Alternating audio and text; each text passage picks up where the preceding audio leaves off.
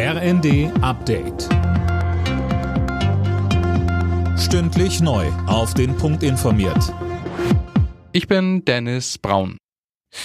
Die Entscheidung des Supreme Courts in den USA, das liberale Abtreibungsrecht zu kippen, stößt auf ein geteiltes Echo.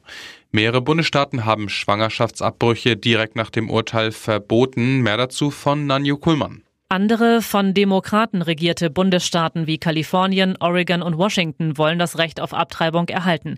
Viele demokratische Politiker kritisierten das Urteil scharf. US-Präsident Biden hat es als tragischen Fehler bezeichnet. Die Entscheidung gehe auf eine extreme Ideologie zurück. Sein Vorgänger Trump feiert das Urteil dagegen als Entscheidung Gottes. Er hatte während seiner Amtszeit dafür gesorgt, dass konservative Juristen am obersten Gerichtshof eine klare Mehrheit haben. Bei uns in Deutschland ist unterdessen das sogenannte Werbeverbot für Abtreibungen bald Geschichte. Der Bundestag hat für das Ende des Strafrechtsparagraphen 219a gestimmt. Der verbot es bisher Ärzten, etwa im Netz über Schwangerschaftsabbrüche zu informieren. Das sei aus der Zeit gefallen, sagt Justizminister Buschmann. Die durch den Krieg in der Ukraine ausgelöste Hungerkrise wird eines der zentralen Themen ab morgen beim G7-Gipfel sein.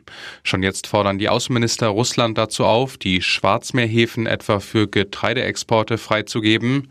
Bundeslandwirtschaftsminister Özdemir glaubt, dass das allein nicht ausreicht. Er sagte im ZDF, die Ukraine braucht eine Perspektive, eine andere Route. Jetzt kurzfristig helfen wir, so viel wie möglich rauszubekommen aber auf Dauer braucht es eine Alternativroute zum Schwarzen Meer. Die Weltgesundheitsorganisation sieht die diesjährige Festivalsaison nicht durch Affenpocken gefährdet. Massenveranstaltungen seien zwar eine förderliche Umgebung, heißt es, aber eine Absage von Festivals oder Konzerten empfiehlt die WHO nicht. Alle Nachrichten auf rnd.de